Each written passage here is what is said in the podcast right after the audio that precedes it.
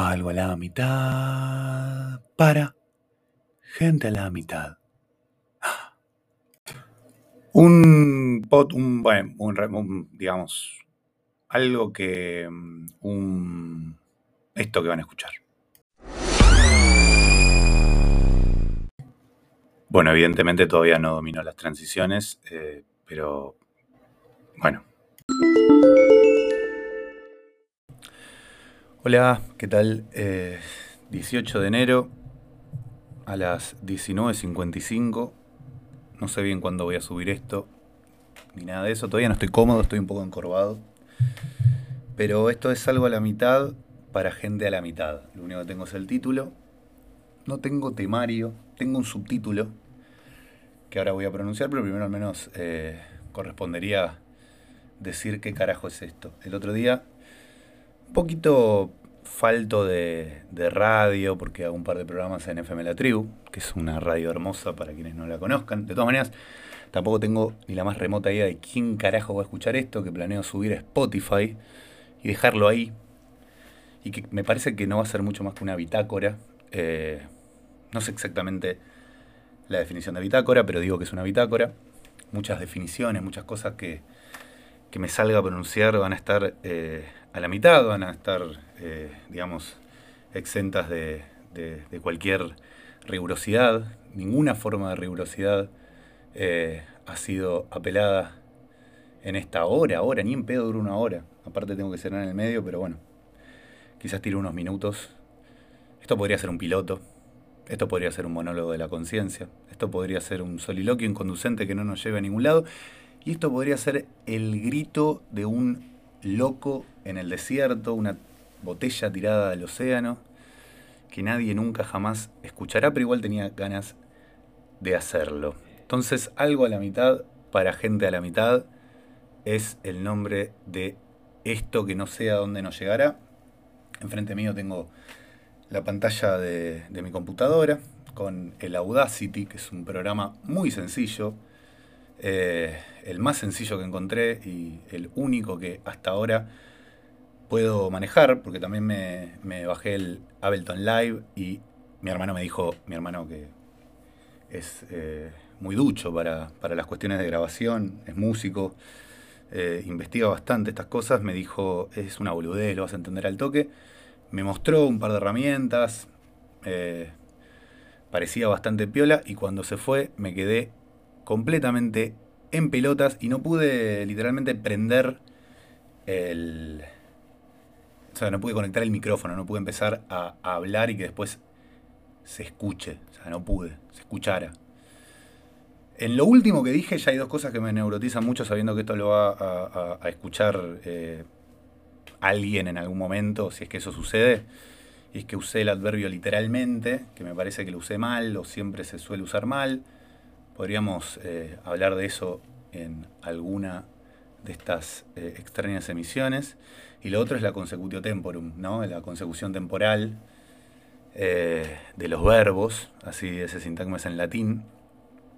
Si alguien me escucha y no me conoce, yo, yo estudié letras, estudio letras, me faltan unos pocos finales y entonces a veces el lenguaje puan eh, se me mete, se me mete en el discurso, uso palabras como discurso. Este, a veces eh, me sale naturalmente porque no tengo otra manera de nombrar las cosas y otras veces las hago por un esnovismo que ya se instaló y no tengo manera de, construir, uso palabras como de construir, eh, a falta de, palabras mejor, y de mejores, y sabiendo que, seguramente haya una mejor manera de, expresarse. El caso es que la consecución temporal, la mala utilización de los verbos, eh, los errores sintácticos mientras hablo, van a ser cosas que eh, me van a, neurotizar al menos estas primeras eh, apariciones públicas eh, que son privadas, porque seguramente yo me lleve la sorpresa de que cuando lo suba esto cuente con unos poquísimos oyentes, si es que esos oyentes, esos oyentes existen, surgen en algún momento. Algo a la mitad para gente a la mitad. Me voy amigando un poquito con el título. Me había anotado un subtítulo que, que, más, sí, va a ser como el título del capítulo, por así decirlo. Estoy ahí, meta, meta freestyle. El título del capítulo para tu Crepúsculo. Em, papelónico. Este, sí, el subtítulo eh, va a ser. El subtítulo ridículo va a ser. Antes de separarnos, déjame mandarte estas notes. No, no es que tenga necesariamente ganas de, hablar de eso. O sí, tengo muchísimas ganas, pero no sé bien eh, cómo desnudarme ante ese tema. Eh, no sé cómo afrontarlo. Pero me pareció un buen título y un. como. podría ser el comienzo de, uno de esos poemas que se encuentran en Instagram. Me había dicho a mí mismo, no hables de poesía under, que es algo que curto, por así decirlo, hace muchos años. Que ya decir poesía under me da como una especie de vergüenza. Vergüenza ajena estaría bien utilizado en este caso porque es al escucharlo yo sé que me va a dar vergüenza ajena, con lo cual es una vergüenza propia pero es una vergüenza ajena también, porque yo voy a estar escindido de mí, uso palabras como escindido, em, voy a estar ahí como disociado cuando lo escuche. Esa palabra seguramente está mal utilizada, disociado, porque creo que la disociación es un término de la, de la psicología y, no lo tengo tan, tan incorporado para usarlo. Pero bueno, cuestión es que voy a estar separado de mí. Ahí está. Voy a ver eh, a esa. Voy a escuchar ese audio, pues lo voy a escuchar un par de veces antes de subirlo varias veces y una vez que lo suba, si es que esto me conforma, que lo dudo. Em, bueno, en el caso de que me conforme, lo voy a escuchar varias veces. Porque ese acto masturbatorio de escucharse la voz cuando mandas un audio, por ejemplo, eh, yo lo, lo hago a veces. Algunos audios me salen bien, em, algunos audios me salen articulados y, y, a veces pongo una voz grave que me, que me gusta y, suena bien con el nuevo micrófono del nuevo celular que tengo, nuevo que tiene un par de meses, ponele. Y, el micrófono es como que capta más frecuencias graves eh, que el anterior micrófono. Uso sintagmas como frecuencias graves para hacer de cuenta que entiendo algo de sonido. Uso palabras como sintagmas. Eh, para decir eh, dos palabras, básicamente. Em, pero bueno, entonces los audios quedan bien y los vuelvo a escuchar y sé que es súper masturbatorio. Alguna vez he usado palabras como onanismo, pero esta vez elegí decir masturbatorio. Este, em, y bueno, si me gusta esto como queda, que la verdad es que en este momento lo dudo, pero como van varios minutos ya, me daría bastante paja volver a empezar, con lo cual debería amigarme con la posibilidad de que este eh, estúpido monólogo sea la intro para esta bitácora. Eh, y bueno, una vez que me amigue con eso, eh, debería amigarme también con, la posibilidad de que esto va a ser algo bastante choto. Pero bueno, es algo a la mitad para gente a la mitad, así que si vos estás a la mitad, si vos estás partido al medio por alguna razón, si, si, si te está socavando la psiquis este, este verano ciclotímico, en donde primero nos recagamos de calor, después viene la lluvia, la lluvia está buenísima, pero también la lluvia es incómoda. Yo estoy en, mi cuarto, en una casa que comparto con, con otros muchachos, que quizás introduciré, capaz les contaré cosas de ellos. Eh, y llegó el caso de que esto no sea masivo y entre al top 10 de podcasts más escuchados de Argentina, podré impunemente hablar de ello porque total va a ser como el Twitter. Yo tengo un Twitter, lo estoy usando, me divierte leer, pero también me divierte participar, porque por eso me abrí un Twitter, para pertenecer. Y, manejo cierta impunidad porque sé que nadie me lee. Entonces no es que, no es que me ponga a polemizar así de manera reaccionaria al pedo.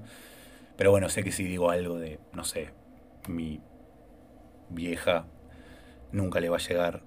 Eh, igual para qué hablaría mal de mi vieja, o de mi abuela, o de quien sea que yo tenga ganas de decir algo así medio eh, contar alguna eh, infidencia o alguna sensación. Eh, en fin, sé que si en Twitter lo hago, nadie me va a terminar leyendo. Con lo cual, de alguna u otra manera lo hago. Este. Pero bueno, nada. habrá impunidad, entonces hablaré de ser necesario o de tener ganas de mis convivientes. Estaba diciendo que estaba en este cuarto. Ah, sí, que estoy en un cuarto acá en Núñez y yo tengo una ventanita que es muy linda, que da un patio, que a veces llamo vergel, todo por, por, el mismo, por la misma sistemática, eh, eh, digamos, tendencia al esnovismo. Y eh, es re lindo el patio, todo, pero la ventana tiene un marco por donde se filtra bastante fácilmente el agua. Entonces, a mí me gusta que llueva, me encanta que llueva, me gusta que baje la temperatura, me gustan los días de lluvia, me gustan los días de lluvia en verano. Voy a tratar de no hablar en, esta, en este primer episodio de veranismo, inviernismo, o como dicen los jóvenes ahora, team verano, team invierno, porque me parece un tema un poco agotado, digamos. Me parece interesante, me parece divertido, pero bueno, no a, caer en esa, que me parece la charla más, más obvia y prefiero caer en otras charlas obvias. Ahí se escucha de fondo al Colo, el primero de mis convivientes que, que introduciré a, a, este mundo, que lo quiero mucho, es un capo, es un gran amigo, pero es muy gritón. Habla fuerte. Ahí se escucha, ¿no? Se escucha. Ese es, ese es, el, ese es el sonido ambiente de mi existencia. No descarto que abra la puerta en algún momento e interrumpa esta, esta obra mayúscula de la radiofonía moderna. Bueno, entonces se filtra el agua por mi ventana. Entonces cuando llueve siempre estoy preocupado. Cuando llueve me preocupo, en general. Eh, mis viejos viven eh, oficialmente, por así decirlo, en Tigre. Eh, una casa muy linda. Queda el río Luján. Es en el continente, no es en la isla, no es en el delta. Siempre aclaro eso. y allí hay un perro y una gata, entre otros animales. Hay un par de gatos, hay un gato más y hay dos perritas que mi hermano dio en llamar Rica y Bonanza, que me parecen dos de los mejores nombres que escuché en mi vida, o al menos el mejor par de nombres que, que escuché en mi vida. Y bueno, cuestión que cuando llueve me preocupo, siempre me preocupo porque digo, oh, están a la intemperie. Eh, mis viejos ahora no están en Buenos Aires, entonces domesticaron esos animales, domesticamos esos animales, pero bueno, a veces nos vamos y esa, casa en realidad está en un aserradero y en ese aserradero vive otra gente, labura muy activamente mi tía eh, y su hija, y ellos cuidan de alguna manera los animales, pero los animales no tienen como ese cobijo y esa compañía eh, que suelen tener cuando, cuando, bueno, están mis viejos o, o estoy yo o está mi hermano que le damos como esa, esa compañía que creemos que los animales necesitan y quizás quizás necesitan en realidad la, compañía que implica el alimento, el alimento, la salud y bueno, otros aspectos de la. Ahí está el colo aplaudiendo. Otros aspectos de la, de la domesticación. Em, no necesariamente necesitan en sí el cariño que nosotros creemos que necesitan. O quizás sí lo necesitan. No tengo idea de, de psicología animal. Para eso existen los etólogos. Eh, sé la existencia de los etólogos por, por mi novia, que, que, bueno, tiene un gatito que se llama Haru y, lo ha mandado al etólogo. Es un gato que tiene su etólogo. Eh, con lo cual, podría decir, eh, podría admitir que, que, bueno, que ese gatito, de ese gatito, ese gatito tiene, tiene más, digamos, tiene más. Ay, ahí se me fueron las palabras. Bueno, lo están cuidando. Le están cuidando la salud mental a ese gatito más de lo que me la cuido yo. Eso quería decir. Porque nunca hice terapia. igual este año quiero empezar. Era empezar terapia o, empezar a hacer un podcast que nunca nadie va a escuchar y hablar de mis problemas. Eh, y largarlos a la extensión vacía llamada Spotify. Eh, pero bueno, opté por esto primero y, luego voy a, voy a buscar, por supuesto, un profesional. Luego es una abstracción que uso mucho, que puede ser más tarde, puede ser mañana o puede ser el mes que viene. Pero bueno, estaría bueno. Eh, al menos para ver qué onda.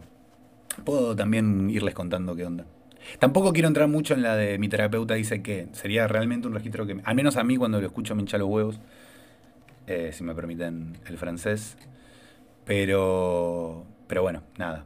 Eh, sin la necesidad de, hacer eso puedo, puedo contarles qué onda la, experiencia eh, una vez que la haga. Este, mm, antes de separarnos, mandame tus nudes, dije que se podía llamar esto. Ahí abrí la Audacity para ver cómo veníamos y porque si de repente ya es bastante absurda esta práctica que estoy haciendo, ya si me enteraba que no estaba grabando, eh, no sé, obviamente iba a abandonar. De todas maneras, soy un tipo bastante constante. Eh, casi que me caracterizo por mi constancia. Eh, muchos proyectos los, los, tengo hace rato y muchos vínculos también, muchas amistades. Igual esencialmente mis amistades, que ya podríamos decir que son largas, eh, las, las forjé después del secundario. No conservo muchos amigos de mi secundario, pero una vez que salí del secundario me hice un montón de amigos y diría que la gran mayoría los, los sigo los sigo conservando. Este, pero bueno, soy un tipo muy constante, así que en realidad esto puede salir mal o puede salir bien, pero posiblemente haga algunos. Eh, antes de separarnos, déjame mandarte estas nudes. Ahí, tenía que abrir el Word porque lo único que noté es eso. Y creo que en algún momento empecé a tirar subordinadas. Uso la palabra subordinadas. Em, y me alejé de que, de que bueno, me, me, faltan un poco. No sé, me faltan las herramientas para hablar bien de la cuestión de las nudes. Nudes. Em, pero me parece un tema bastante interesante. Alguna vez en la radio, junto con, un compañero, llamamos a, a, a una sexóloga cuando empezaba la pandemia y me acuerdo que Carla Bisotti había dicho que había hecho alguna recomendación acerca del sexting, como cultiven el sexting, no me acuerdo qué había dicho, pero bueno, en la radio se nos ocurrió llamar a una sexóloga y, hablar un poquito de esto y partimos un poco eh, del punto de que tenemos, teníamos la sensación con el compañero de radio, teníamos la sensación de que los hombres conocemos un poco menos nuestro cuerpo, o al menos lo exploramos un poco menos, y la cuestión es que las nudes de, hombres, las nudes de hombres, al menos de los hombres heterosexuales, son bastante poco interesantes y muy falocentristas, ¿no? Como que siempre el principal protagonista es el pene.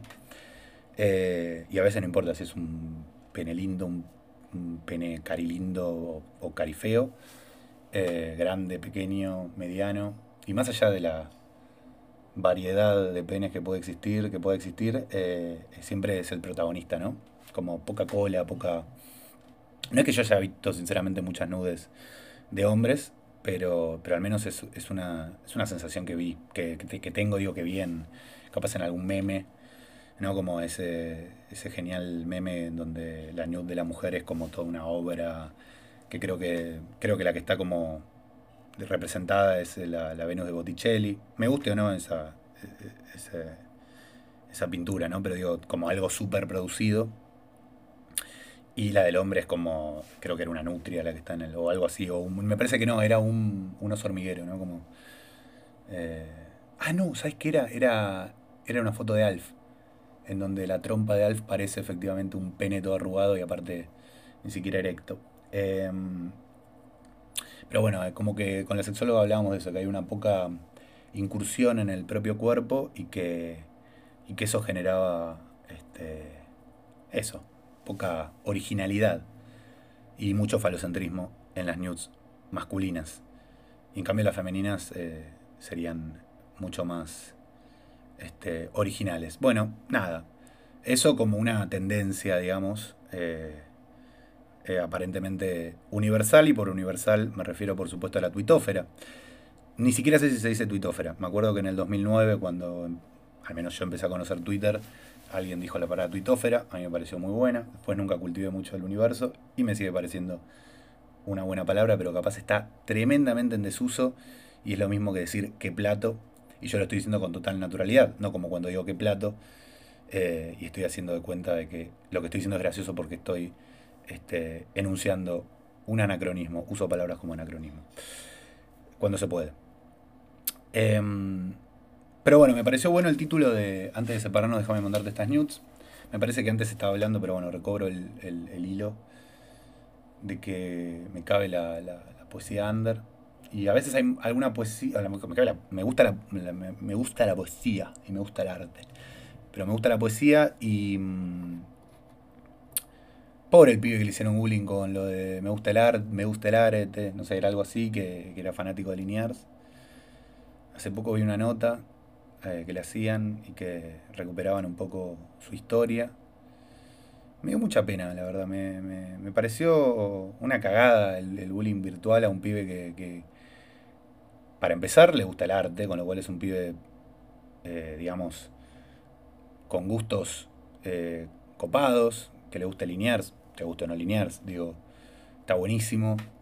hay unas cosas de Macanudo me parecen, ah, en su momento me parecían geniales y y bueno, otras, otras no tan geniales, pero digo, el pibe le gustaba Liniers y le gustaba el arte y lo estaba, lo estaba diciendo, y lo dijo de manera medio rara y, medio rara. No uso la palabra rari, no sé por qué dije rari.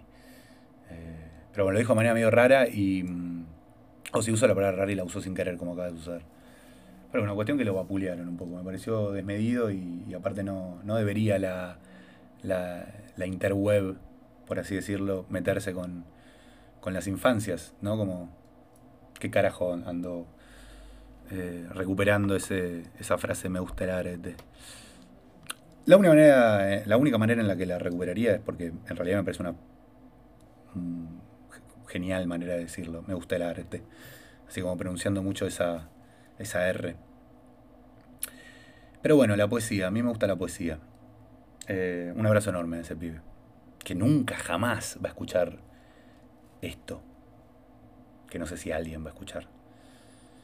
Pero bueno, me gusta la poesía, decía. Uh, como estoy con las rimas. Em, estoy desacatado. Este, y eh, hay una forma de poesía que llegado el caso, si considero que tengo la autoridad moral para hablarlo por este medio, eh, una forma de poesía que, está bastante basada en... Son frases, básicamente. Y pueden ser frases ingeniosas, que a veces no tienen mucho más. No, no, no hay necesariamente una construcción. Eh, no, es que tenga que haberla. Eh, pero bueno, la cosa es que no suele haber otro grado que la genialidad de esa frase o lo o lo misteriosa, o lo. Bueno, a veces genial que puede ser esa frase. A mí la frase antes de separarnos, déjame mandarte esta news, que no sé eh, dónde la vi, o dónde la escuché, o, o dónde la pensé, o por qué la pensé. Me, me parece que está buena, me parece que tiene como punchy. Podría ser como que podría este, separar con un enter, que es, una, técnica milenaria que tiene la poesía, y como antes de separarnos, bajamos, ahí como, déjame mandarte, ahí se podría bajar de nuevo, estas nudes. Y sin ninguna, estas nubes, eh, estas nubes, em, y sin ninguna, digamos, ninguna atención especial a la versificación, podríamos tener ahí un, uno de esos poemas Instagramers que tanto abundan y que, bueno, a veces a veces me enojo con su existencia y otras veces, bueno, la verdad es que no sé bien qué pienso. Algo en la mitad para gente a la mitad. Se llama esto. Eh, no sé, espero que... Estaría bueno que surja algo de esta bitácora. Estaría bueno darles impresiones, cosas. No sé si alguna noticia. Eh, había pensado en llamarlo también el desinformativo. Pero bueno, nada. Eh, imagínate después me hago famoso y tengo que, que afrontar eh, esa irresponsabilidad comunicativa. En fin, Pierre, no te preocupes que no, no va a pasar nada de eso. Bueno, van 22 minutos, me parece un buen, un buen número. Eh, para empezar al menos. Supongo que nos vemos la próxima, que no sé cuándo será eso, pero si no nos volvemos a ver, buenos días, buenas tardes y buenas noches.